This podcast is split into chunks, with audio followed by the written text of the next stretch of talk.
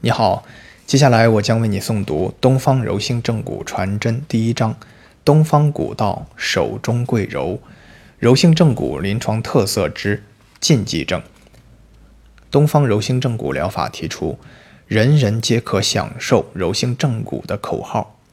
指出柔性正骨无不适应人群，是从不同人群的体质与疗法适应性方面进行的观察与总结。如同任何医学疗法一样，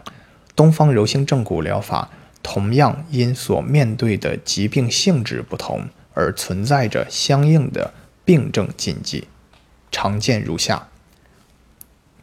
诊断不明确的急性脊柱损伤伴有脊髓症状的患者，